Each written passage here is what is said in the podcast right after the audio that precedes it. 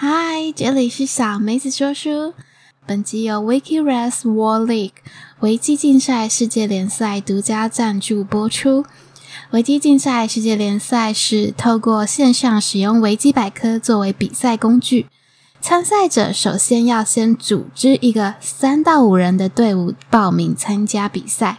比赛的时候会有个题目，又称作目的地。利用维基百科页面中的连结一直前进，寻找到题目所给的目的地，先达到指定目的地页面的那一方即可获胜。这个比赛啊，其实蛮考验经验与判断力，也考验着参赛者的反应及阅读速度。啊、多多少少也是有点运气成分。总之，这是一个老少咸宜，只要是会用电脑啊、会用维基百科的人都可以参加的比赛。目前呢，有英文及中文的比赛。我我本人 小梅子有幸担任中文比赛的主播，预计在这周的周日会播报四强赛以及决赛的部分。那英文的比赛也正在招募中，所以如果有兴趣的朋友，可以赶快组队报名参加啊、好像在九月份就会开始比赛了。详细的活动内容及转播的链接在本集的资讯栏里面，是非常有趣的活动，大家可以参考看看。那我们就要赶快来说故事，今天要说劝架专家墨子的故事。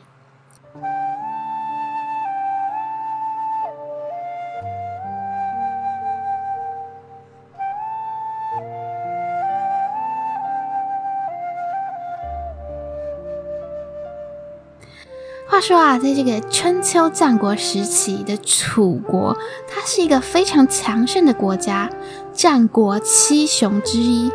有一次呢，楚国计划想要去攻打宋国。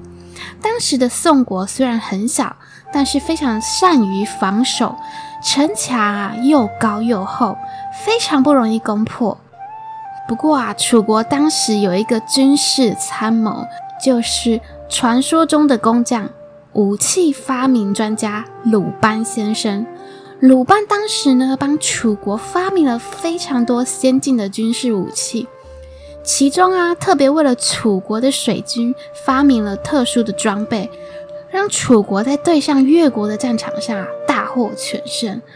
这一回呢，为了对付善于防守的宋国，鲁班又有一个更厉害的新发明，叫做云梯。据说啊，云梯能让军队在攻城的时候势如破竹。楚国的军事实力啊，原本就远远超越宋国，又有了鲁班这个武器专家来帮忙，楚国攻打宋国更是必胜无疑。有一个人呢，听到这个消息后，连忙赶着出发，风尘仆仆到楚国去。这个人就是墨子。墨子姓墨，名狄，鲁国人，是一位思想家、科学家、宗教实行家。墨子呢，匆匆的到了楚国之后，他先去见了鲁班先生。一看到鲁班，他劈头就说：“鲁先生，快帮帮我！有个人对我不利，我想把他除掉，可是又不方便亲自动手。”请问你能帮我杀了他吗？鲁班一听，他是满脸的问号。他说：“哎，你开什么玩笑？我又不是杀手，你怎么能叫我去杀人呢？”墨子又说：“放心，我会给你钱，我给你十根金条。”鲁班呢，想都没想，就一口回绝说：“不提，不提。”我不会帮你杀人的啦。为什么呢？难道十根金条还不够吗？鲁班这时候有点不高兴了，他说：“我自小奉行仁义哈，凡是不道德的事情，给多少钱我都不干啦。”墨子啊，立刻啊反问他：“那么你？”现在帮着这楚国制造云梯，攻打宋国，可这宋国是犯了什么错？楚国有的是土地，只是人口太少。现在牺牲本来就不多的人口，去掠夺已经多余的土地，这是不智。宋国明明没有过错，还去攻打，这叫不仁。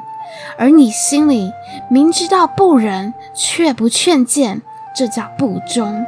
劝谏了，却没有结果，这叫不强。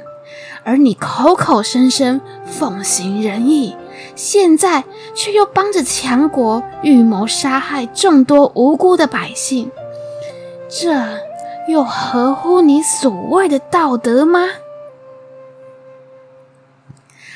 鲁班啊，一下子被堵得哑口无言。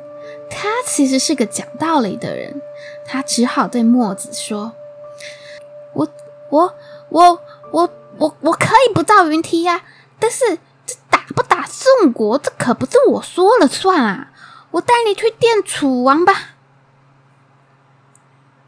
墨子呢，他一见到楚王，就给他说了一个故事。他说：“听说北方有个富商，每天吃的是燕窝鲍鱼，却又很喜欢去抢别人的粗糠烂菜。家里面呢有豪华马车，却还要偷邻居家的破马车；身上穿着是高贵的华服，还要偷邻居的破衣烂衫。”请问大王，这是什么样的人呐、啊？楚王马上说：“哼，天下怎么可能有这种人？除非他神经有毛病。”墨子就问：“楚王，您管理着这么大一个国家土地，却还想去抢那个又穷又小又没有资源的宋国？”您是不是也犯了同样的毛病呢？楚王听完，一时之间也是哑口无言。过了一会儿，他才说：“哼，也许吧，也许我不该做出那个攻打宋国的决定。可是先生，你可知道这个君无戏言，你总不能让我把这个命令收回来吧？”墨子就说。您现在收回命令是有点难堪，但是我敢保证，只要您的军队一进到宋国的领土，便会有去无回啊！楚王笑了，哈哈哈哈哈！哎呦，如此口出狂言，想必先生您是有什么高明的这个防御战术？能抵挡我国精锐的攻城大军？墨子呢，处变不惊的继续说：“大王，您的军事参谋鲁班先生也在这儿，不如趁这个机会，我们来演示演示各自的战术。他演示攻城术，我演示守城术，看看谁的战术更胜一筹，如何啊？”墨子呢，便解下他的衣带，当做城池，以竹片、石头当做机械。鲁班开始不断地设下攻城的方法，墨子又不断地守着城池。鲁班一连用了九种攻城武器，都被墨子用极高明的守城术打得一败涂地。最后呢，鲁班把攻城的方法耗尽了。然而，墨子守城的方法似乎还未见底。最后，鲁班说：“哦，我已经有方法对付你，但是我不做。”墨子他也回应着说：“我知道你想要怎么做，但我也不说。”楚王又是满脸问号，于是他询问墨子，墨子则说：“他。”只不过就是想把我杀掉，把我杀了后，宋国也就守不住了。楚王兴奋地问：“哇，那此法可行啊？”墨子啊，不慌不忙地说：“我来到楚国之前，早就向我那三百个学生交代过了，不管我能不能活着回去，他们啊都会站在宋国的城头，用我交给他们的守城术来打击敌人。话已至此呢，最后楚王呀也只能无奈的收回了攻打宋国的命令了。故事说完了。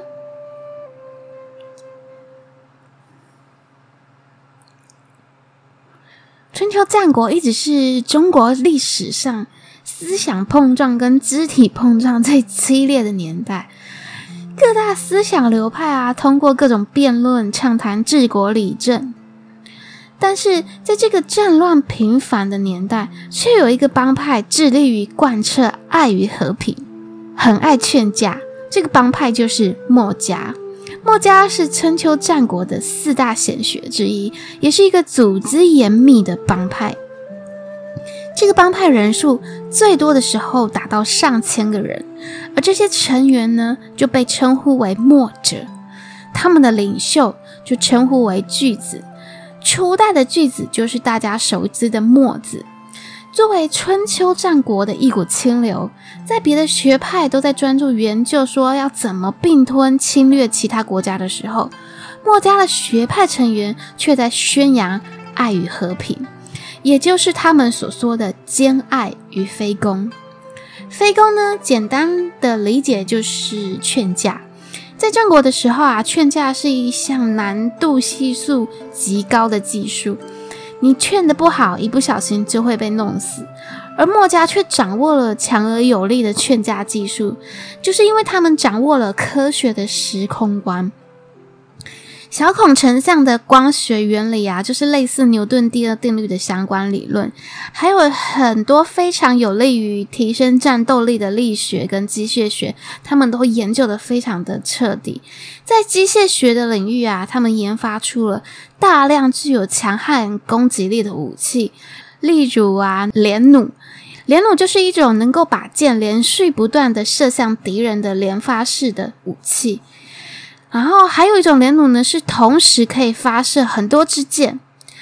那其实他们还有更高级的劝架，也就是也就是说，他透过战略的威慑力来达到不战而屈人之兵。意思就是，他只要用嘴巴说一说这场战争会怎么走、怎么走、怎么进行，让敌人的军队啊丧失战斗能力，而让自己达到完胜的目的。如果说儒家像是跨国的丐帮，因为他们就是很喜欢周游列国啊，然后去找工作，想尽办法混口饭吃，当个军师什么的。而墨家呢，就比较像是跨国的黑帮，他们有着严谨的组织的规定，到处呢以战止战。因此啊，墨家反儒，儒家反墨都并不奇怪。毕竟呢，两家的思想从出发点就截然不同。儒家他喜欢用管理阶级的角度出发，讲究上行下效；而墨家呢，是以一般百姓为出发点，去谈如何兴天下之利。但我觉得最厉害的。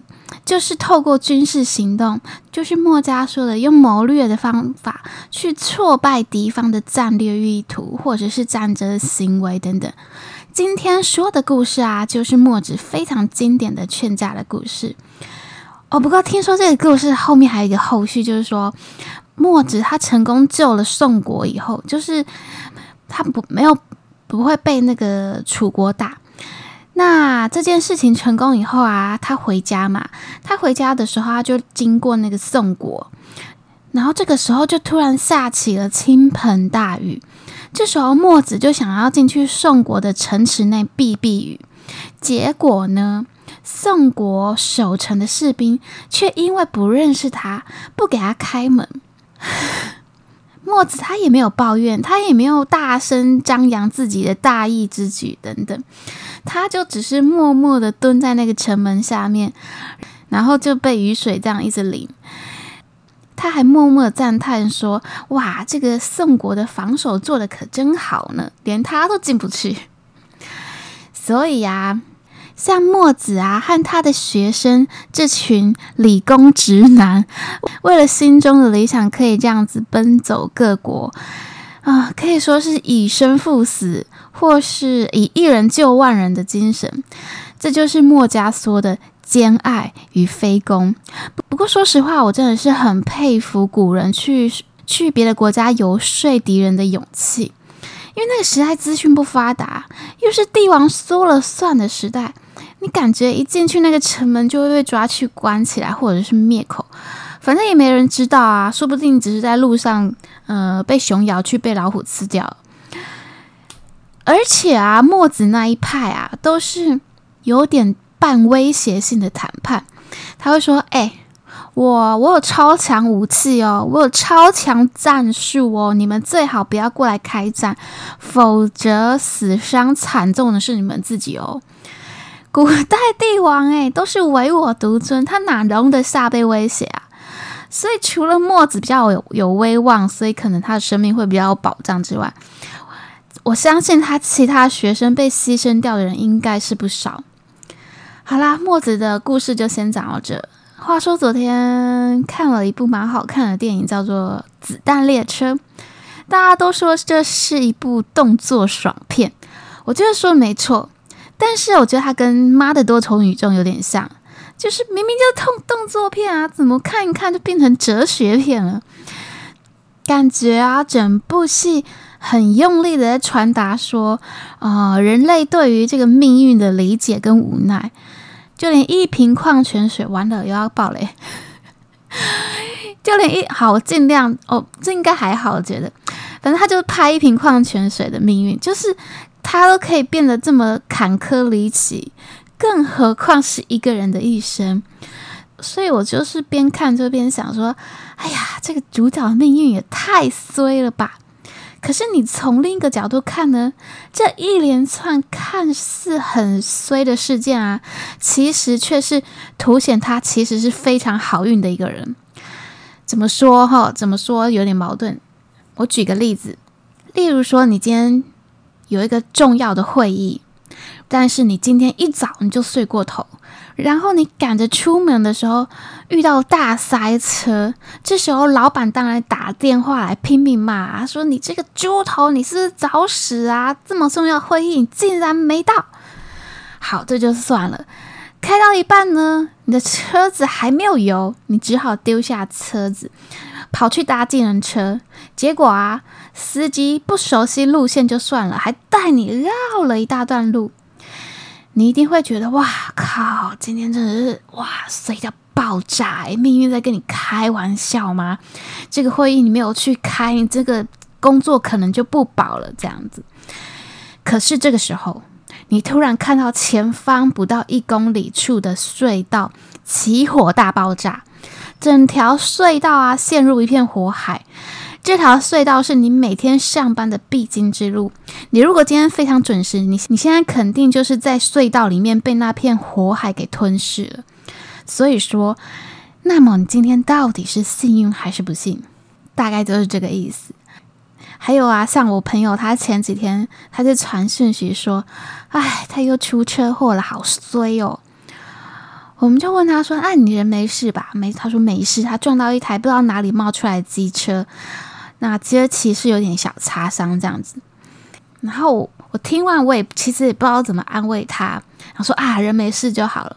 结果啊，我另外一个看似傻乎乎的朋友，他忽然就传来一段非常有哲理的话，他说：“当你踏上变得更好的路途，会发现人生中有两件事情是确定的。”衰的人觉得自己很衰，幸运的人呢，觉得自己常常发生好事，而我很幸运遇见你们。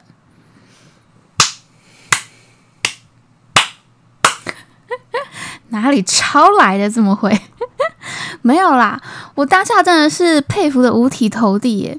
话说回来啊，这部电影他所说的命运就是这个意思，就是这件事情其实是一体两面的。就像人没有绝对的好人，坏人也没有绝对的坏人。嗯，这个很坏的命运可能会让你觉得，在人生很多时段啊，都感到迷惘啊、迷失。你觉得你为什么没有办法掌控？你更没有办法去预测结果。如果命运来了，如果无法改变，那是不是就勇敢去面对呢？说不定当你坦然面对了，好运就跟着来了。就像电影主角最后豁然开朗一样，既然上了不知道开往哪里的命运列车，既然千辛万苦来到地球一趟，那就尽情好好享受一番啊，是吧？今天呢，就先分享到这喽，祝大家有个愉快的夜晚，晚安。